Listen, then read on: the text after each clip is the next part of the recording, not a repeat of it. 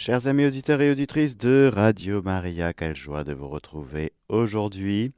Nous allons aujourd'hui poursuivre le parcours de catéchèse et cela tombe très très bien parce que nous sommes en train de décortiquer le credo et nous avons déjà vu toute la partie sur le Christ qui reviendra dans la gloire pour juger les vivants et les morts, et son règne n'aura pas de fin. Et il nous faut maintenant aborder la suite qui nous dit Je crois en l'Esprit Saint qui est Seigneur et qui donne la vie. Il procède du Père et du Fils avec le Père et le Fils, il reçoit même adoration et même gloire. Il a parlé par les prophètes. C'est la version développée du credo de Nicée-Constantinople qui développe ce qui est dit succinctement dans le symbole des apôtres lorsqu'on dit Je crois en l'Esprit Saint. Point. Et en plus, nous sommes dans le temps liturgique, dans le temps pascal, qui nous approche de la fête de l'Ascension et aussi donc de la Pentecôte. Cela tombe tout à fait très très bien providentiellement. Alors je vous propose d'invoquer ensemble le Saint-Esprit. Viens, Esprit Saint, en nos cœurs et envoie du haut du ciel un rayon de ta lumière. Viens en nous, Père des pauvres. Viens, dispensateur des dons. Viens, lumière en nos cœurs. Consolateur souverain, hôte très doux de nos âmes, adoucissante fraîcheur dans le labeur, le repos. Dans la fièvre, la fraîcheur. Dans les pleurs, le réconfort. Ô lumière bienheureuse, viens remplir jusqu'à l'intime le cœur de tous tes fidèles. Sans ta puissance divine, il n'est rien en aucun homme qui ne soit perverti lave ce qui est souillé, baigne ce qui est aride, guéris ce qui est blessé, assouplis ce qui est raide, réchauffe ce qui est froid, rends droit ce qui est faussé. À tous ceux qui ont la foi et qui en toi se confient, Donne tes sept dons sacrés. Donne mérite et vertu. Donne le salut final. Donne la joie éternelle. Amen. Voilà, Esprit Saint, nous te confions cette catéchèse pour que tu en fasses ce que tu veux. Nous allons parler de toi dans la lumière de la révélation, c'est-à-dire dans la lumière de ce que toi-même à révéler sur toi-même, dans la lumière ce que le Père et le Fils ont dit de toi, et bien sûr dans la lumière du magistère de l'Église, c'est-à-dire l'Église gardienne du dépôt de la foi. Tout ce que nous allons dire sur le Saint-Esprit sera l'enseignement de l'Église catholique. Colonne et support de la vérité. Donc, nous allons dire des choses vraies et vraiment magnifiques.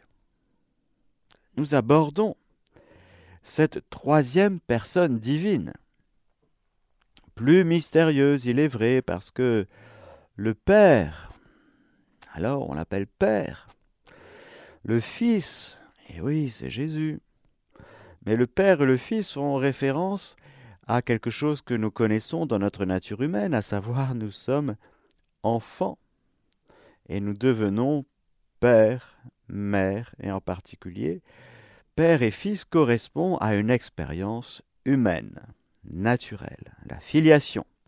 Hmm? C'est d'actualité. Filiation réelle entre le Père et le Fils. Et en Dieu, il nous est révélé, je n'y reviens pas, mais le Fils révèle le Père, qui me voit, voit le Père. Ne sais-tu pas que je suis dans le Père et que le Père est en moi, Philippe? Ça fait trois ans que tu es avec moi.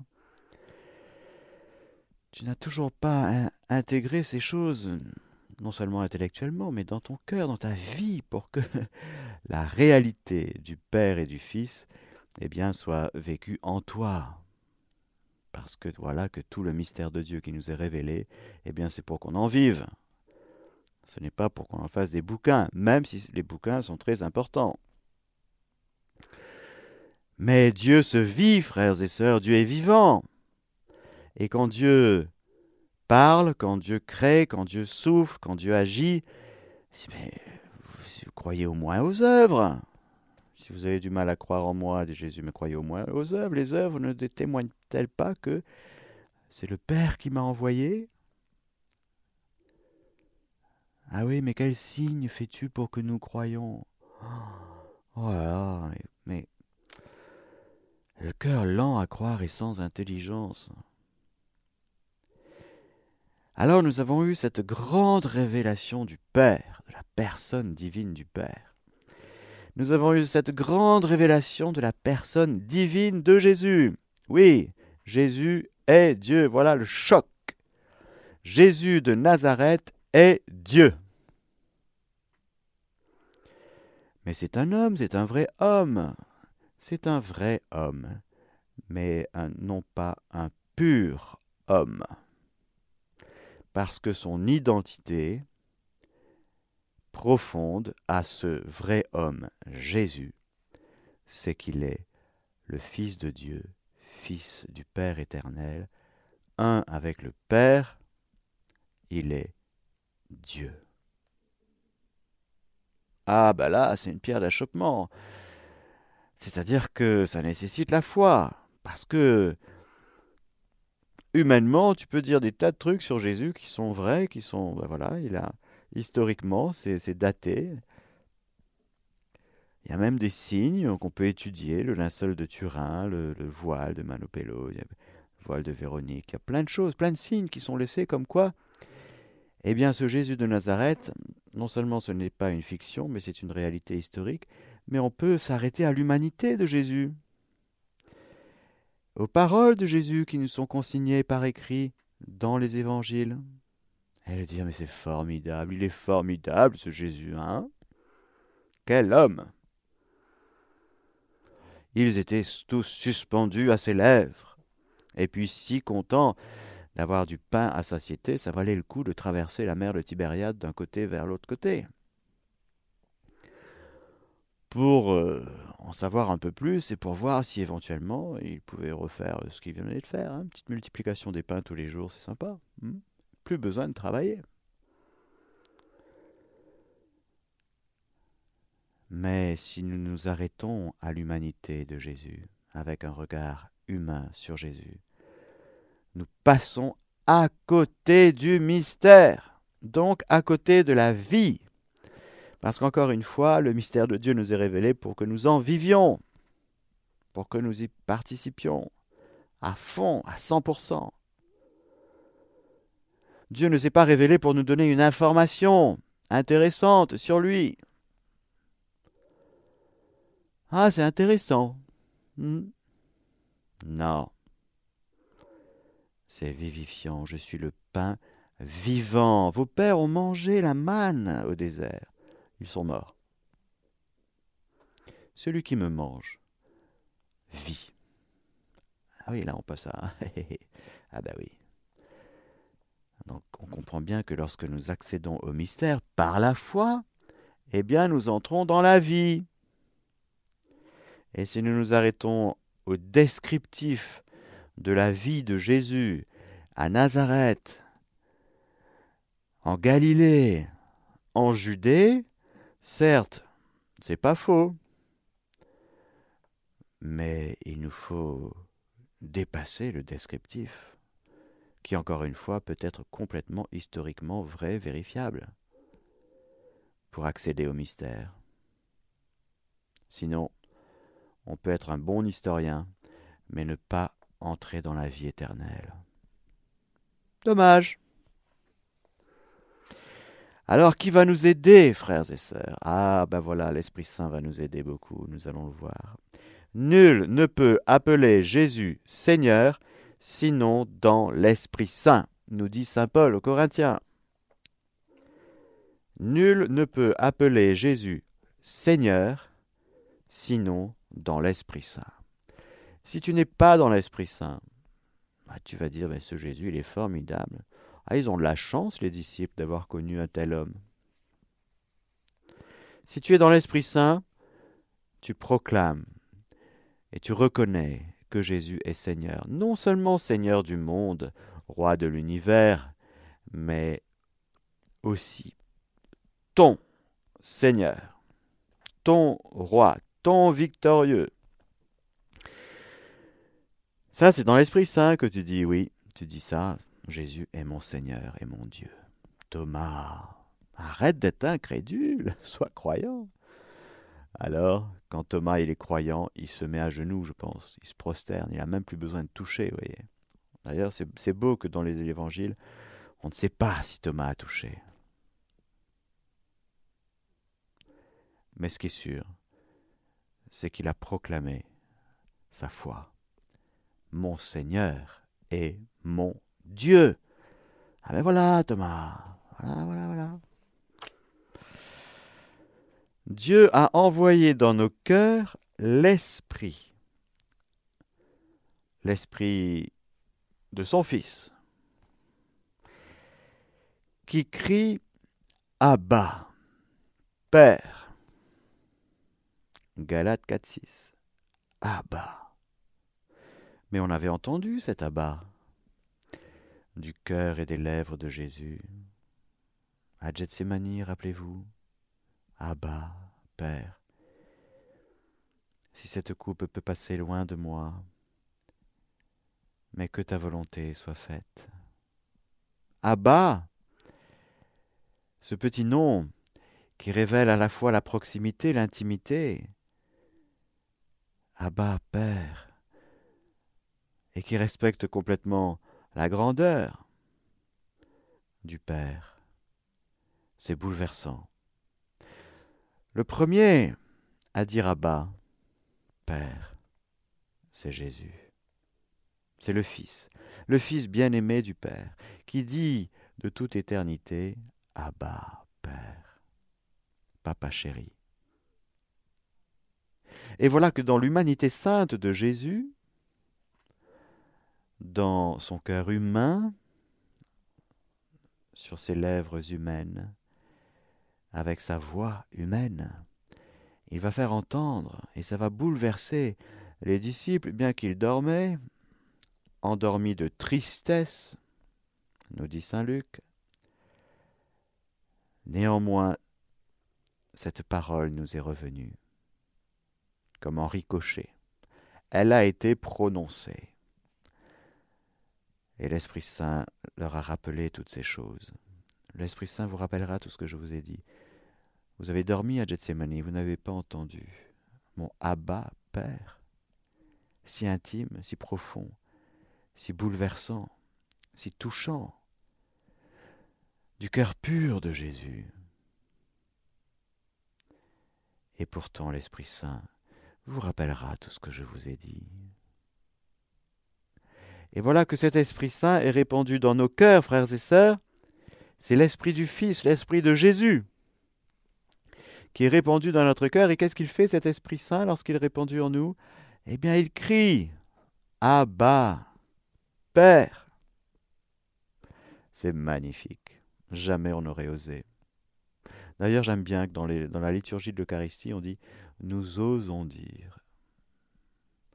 Réunis dans le même esprit, unis dans le même esprit, nous osons dire. Il faut oser, frères et sœurs. On ne dit pas à notre Père comme ça. Il faut oser. Il faut l'audace de la foi. Il faut être dans l'Esprit Saint, non seulement pour proclamer que Jésus est Seigneur, mais pour dire Abba, Père. Quand vous priez, dites Notre Père. Mais quand vous priez, c'est dans l'Esprit Saint, c'est dans l'Esprit de Jésus. Alors, vous pouvez dire avec moi, Jésus nous dit, tu vois, moi je dis Abba, Père, tout le temps. Et donc, euh, viens, viens le dire avec moi. Tu vas voir comme c'est bon.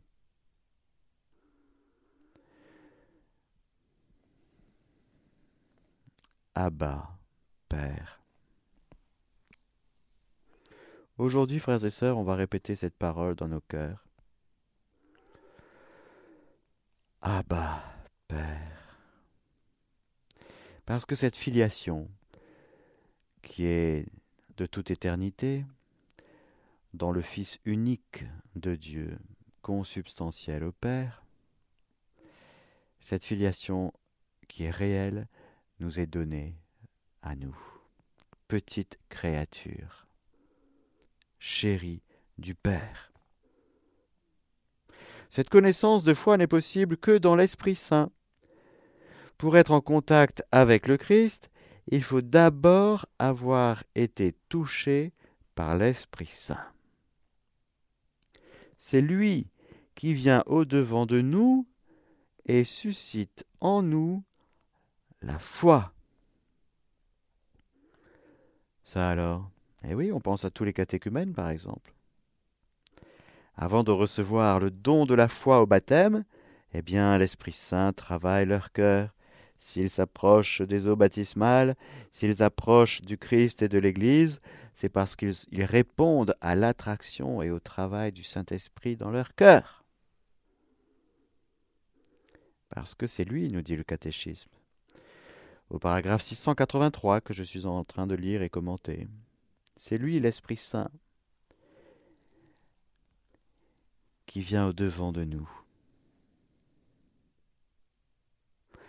Et rappelez-vous dans les évangiles, tous ceux qui viennent à Jésus, en fait, ils sont attirés par le Père, travaillés par l'Esprit Saint. Au-delà de leur caractère, de leur tempérament, de, du, milieu familial, etc., etc., etc. Le Saint-Esprit travaille le cœur, frères et sœurs. De par notre baptême, premier sacrement de la foi, la vie avec un grand V, qui a sa source dans le Père et qui nous est offerte dans le Fils. La vie éternelle, comme dit Saint Jean. Cette vie éternelle qui est tournée vers le sein du Père et qui nous est révélée, qui nous est manifestée. qui a sa source dans le Père et qui nous est offerte dans le Fils, nous est communiquée intimement et personnellement par l'Esprit Saint dans l'Église. Alors s'ensuit une magnifique citation de Saint Irénée de Lyon, qui nous dit ceci. Le baptême nous accorde la grâce de la nouvelle naissance. En Dieu le Père, donc nouvelle naissance en Dieu le Père, par le moyen de son Fils, dans l'Esprit Saint car ceux qui portent l'Esprit de Dieu sont conduits au Verbe, c'est-à-dire au Fils. Mais le Fils les présente au Père. Tu me les as donnés, Père, et tout ce qui est à toi est à moi. Et tout ce qui est à moi est à toi. Et le Père leur procure l'incorruptibilité l'incorruptibilité. Oui, frères et sœurs, ce qui est semé dans le péché est voué à la corruption. Ce qui est semé dans la grâce fleurira dans la gloire. Donc, dans l'Esprit, nous dit Saint Irénée, dans l'Esprit Saint, il n'est pas possible de voir le Fils de Dieu sans l'Esprit Saint, pardon, sans l'Esprit Saint, il n'est pas possible de voir le Fils de Dieu. Et sans le Fils, personne ne peut approcher du Père, car la connaissance du Père, c'est le Fils.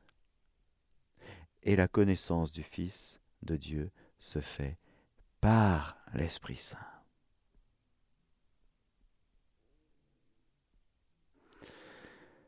L'Esprit Saint, par sa grâce, est premier dans l'éveil de notre foi et dans la vie nouvelle qui est de connaître le Père et celui qui l'a envoyé, Jésus-Christ. Ah, ça c'est très intéressant. L'Esprit Saint est premier dans l'éveil de notre foi et dans la vie nouvelle. Cependant, il est dernier dans la révélation des personnes de la Trinité sainte.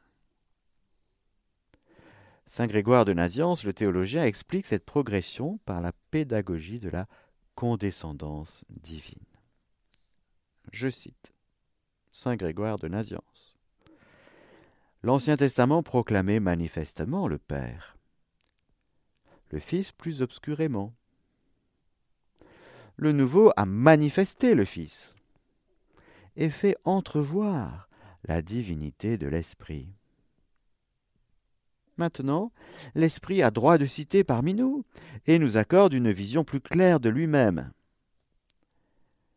En effet, il n'était pas prudent, quand on ne confessait pas encore la divinité du Père, de proclamer ouvertement le Fils. Et quand la divinité du Fils n'était pas encore admise, d'ajouter l'Esprit Saint comme un fardeau supplémentaire, pour employer une expression peu hardie, un peu hardie. C'est par des avances et des progressions de gloire en gloire que la lumière de la Trinité éclatera en plus brillante clarté. Et oui, frères et sœurs, c'est que le péché originel nous a mis dans une chute si profonde, dans un chaos si profond, dans une médiocrité et une faiblesse, une débilité dans le sens de débolé, vous voyez, une faiblesse si immense, nous sommes tellement devenus glaiseux en train d'être préoccupé par les choses de la terre, à regarder nos pieds toute la journée, c'est que le bon Dieu avait du boulot. Et alors, avec son amour, rempli de compassion, de miséricorde et de patience, le temps de la patience de Dieu. Ah, qui plus que Dieu est pédagogue? Il sait prendre sa créature là où elle est. Au soir de la chute, on était incapable d'avoir les grandes révélations de Dieu. Alors il nous a mis un arc-en-ciel. On en était là, si vous voulez. Ah, l'arc-en-ciel. Ah bah oui. Donc, euh, tu vois, essaye au moins de remonter jusqu'au Créateur, hein, à travers la création. Ah. Quand tu vois la splendeur de l'arc-en-ciel, tu vois, Dieu est avec toi, hein, il te sourit, il t'aime. Ah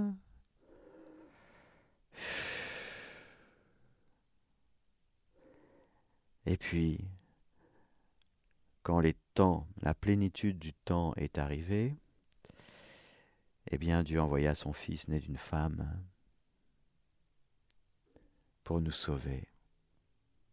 Parce que c'est Dieu qui gère le temps, vous savez. Ah, ce ne sont pas les hommes.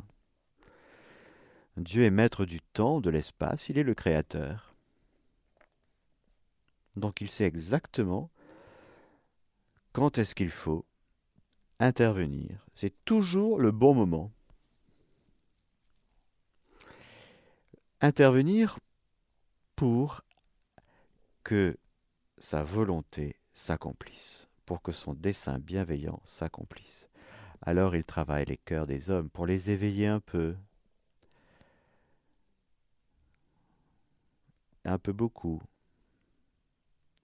et puis même carrément. Il y a donc des progressions, des étapes progressives dans la révélation divine. L'incarnation n'aurait pas pu se faire avant. Pourquoi? Parce qu'on n'était pas prêt. C'était le meilleur moment. Nous, bien sûr, on aurait dit, mais non, c'est pas le bon moment, là, il y a l'Empire romain. Je ne sais pas si tu es au courant, mais on est, on occupé. On est occupé, on n'est pas nombreux, les instances religieuses sont assez corrompues, Et euh, franchement, euh, Seigneur, si tu dois faire des trucs comme ça, attends un peu. Attends un peu que les Romains s'en aillent, attends un peu que... bref, bref. Ah, on dirait tout le temps au bon Dieu, attends un peu. Parce qu'en fait, on n'a aucune idée et on ne sait pas.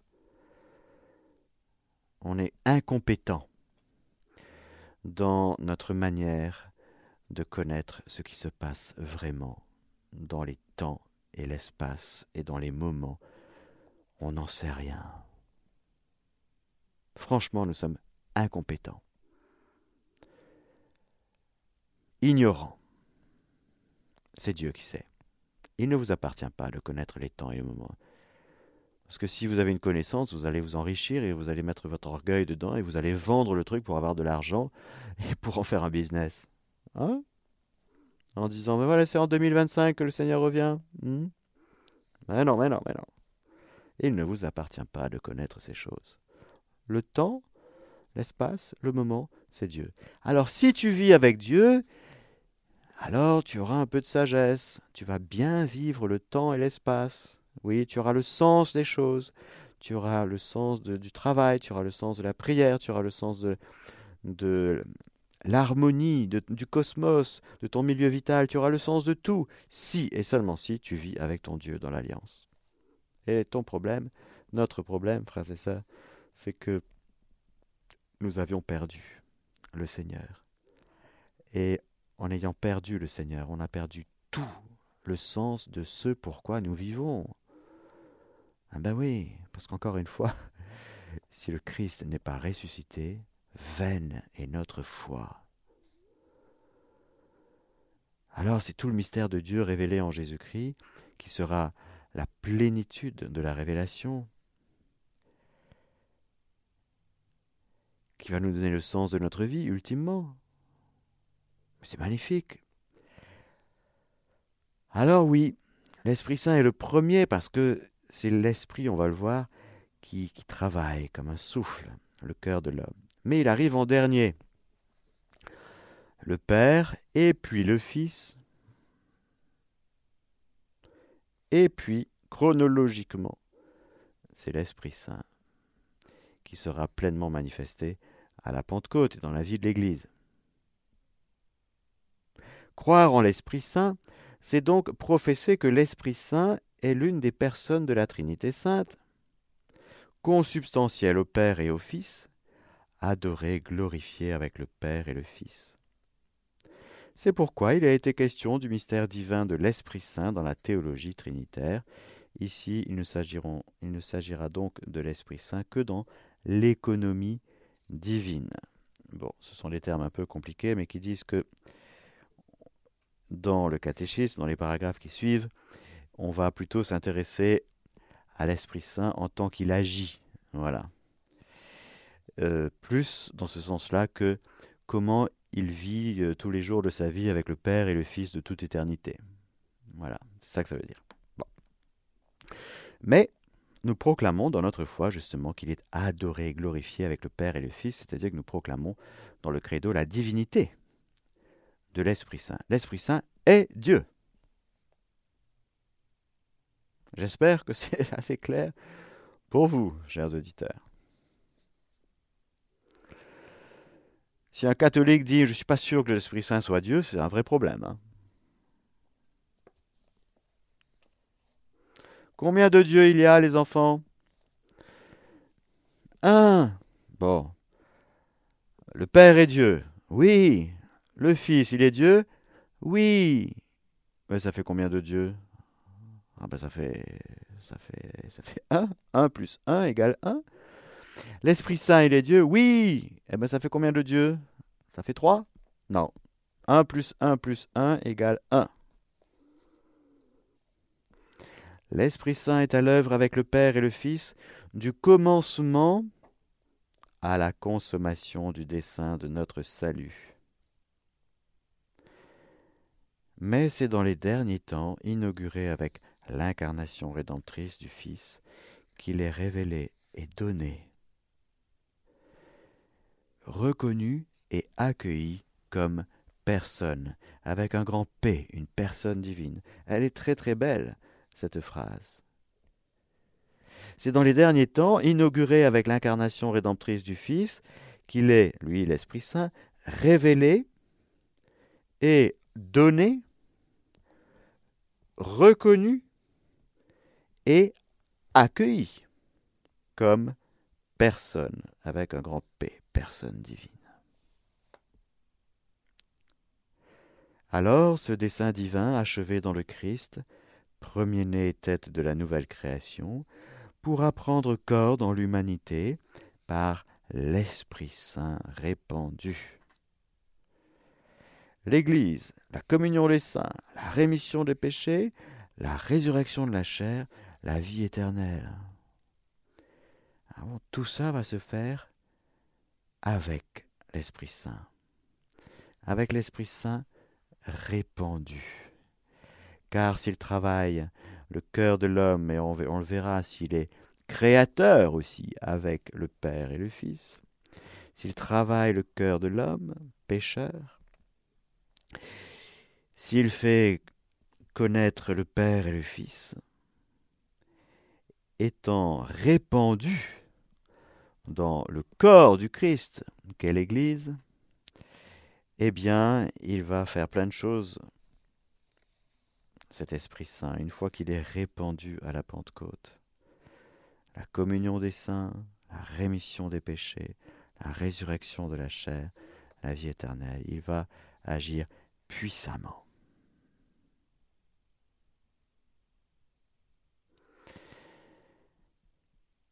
Dans le paragraphe 687,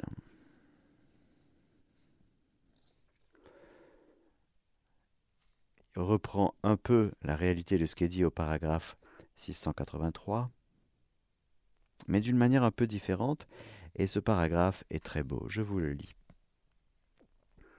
Nul ne connaît ce qui concerne Dieu, sinon l'Esprit de Dieu. Tu veux connaître Dieu? Invoque l'Esprit Saint. Tu veux connaître le Père? Invoque l'Esprit Saint. Tu veux connaître le Fils? Invoque l'Esprit Saint. Tu veux connaître le vrai Dieu? Pour que tu sois révélé que tes croyances jusque-là étaient très très très très limitées, voire dans l'erreur Invoque l'Esprit Saint. Invoque l'Esprit de vérité. Tu veux savoir qui est le vrai Dieu entre les différentes religions? Invoque l'Esprit Saint. Tu te dis c'est bizarre, chacun a son Dieu sur cette terre. Il y a les chrétiens, euh, les musulmans, les bouddhistes, les, tout ça, tout ça. Et tu te poses des questions légitimes. Qui est le vrai Dieu, Seigneur Puisque chacun raconte un peu les choses différentes et chacun fait sa sauce. Chacun a sa religion. Qui dit vrai Invoque l'Esprit Saint. Dis, Esprit Saint, fais-moi connaître Dieu en vérité. Appuie-toi sur cette parole de 1 Corinthiens 2, 11 qui dit Nul ne connaît ce qui concerne Dieu, sinon l'Esprit de Dieu. Alors, tu veux savoir qui est le vrai Dieu? Tu veux connaître Dieu en vérité sans te tromper? Tu as raison de chercher. Cherche en invoquant le Saint-Esprit. Dis, fais-moi te connaître, Esprit Saint. Viens dans mon cœur, fais-moi connaître Dieu en vérité. Je suis un peu perdu.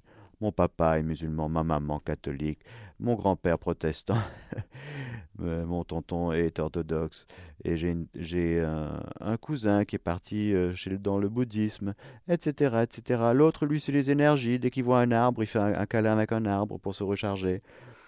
Et l'autre, il se jette sur les pierres pour euh, oh, avoir des sensations. hein etc., etc. Tu cherches. Bon. N'oublie pas d'invoquer l'Esprit Saint l'Esprit de Jésus, car l'Esprit Saint est l'Esprit de Jésus et du Père.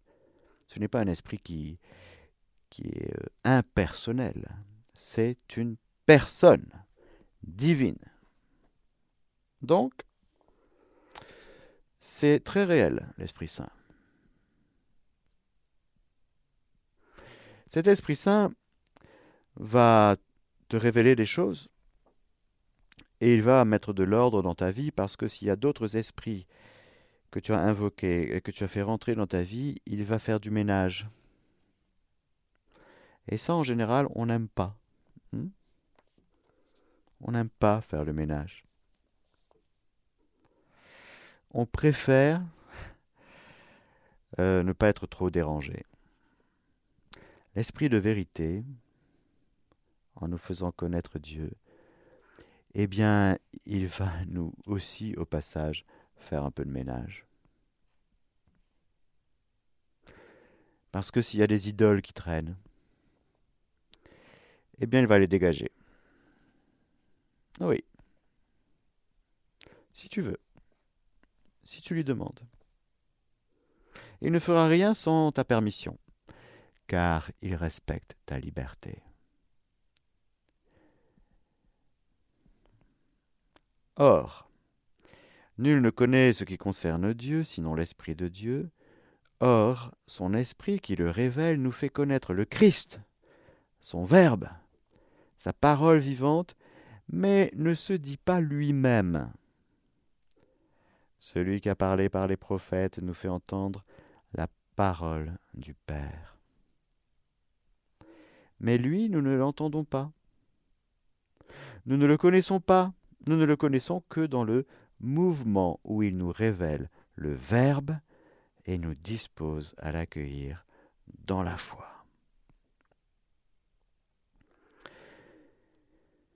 L'esprit de vérité qui nous dévoile le Christ ne parle pas de lui-même, comme dit Jésus lui-même dans l'Évangile selon Saint Jean, chapitre 16. Un tel effacement, proprement divin, explique pourquoi le monde ne peut pas le recevoir, parce qu'il ne le voit pas ni ne le connaît. Le monde, c'est-à-dire l'esprit du monde, quand on est engoncé dans son monde avec ses repères, ses critères, on ne voit pas, on ne comprend pas ce qui se passe. On plafonne.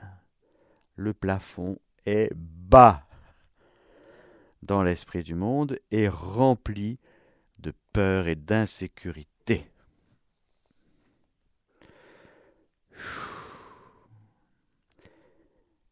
Le monde ne peut pas le recevoir parce qu'il ne le voit pas ni ne le connaît. Allons. Tandis que ceux qui croient au Christ le connaissent parce qu'il demeure avec eux.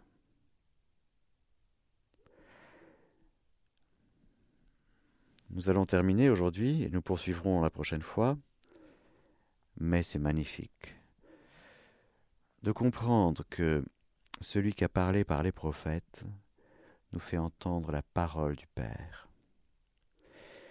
Quand ton cœur est droit, quand ton cœur est pur, quand ton cœur aime la vérité, quand ton cœur aime la lumière, quand ton cœur est attiré par l'amour, l'Esprit Saint va faire en sorte que la parole du Père vienne te toucher. Que cette parole, que ce Verbe fait chair, qu'est le Christ, qu'est Jésus, l'Esprit Saint va faire en sorte que les paroles de Jésus vont être captés par toi, reçus par toi, et tu vas te dire, c'est pour moi que tu parles. Tu m'as parlé à moi. Ah oui, mais c'est une parole qui se trouve dans un verset, dans un chapitre, dans un bouquin qu'on appelle le Nouveau Testament. Oui, sauf que la parole de Dieu est vivante, frères et sœurs. Le Verbe fait chair et vivant, il parle. Il parle toujours dans le souffle de son esprit de sorte que si toi aussi tu es, j'allais dire, euh, attentif, même si tu ne connais pas bien les choses, tu sais pas trop bien parler, expliquer, c'est pas grave. Tu as un cœur, capax Dei, capable de Dieu.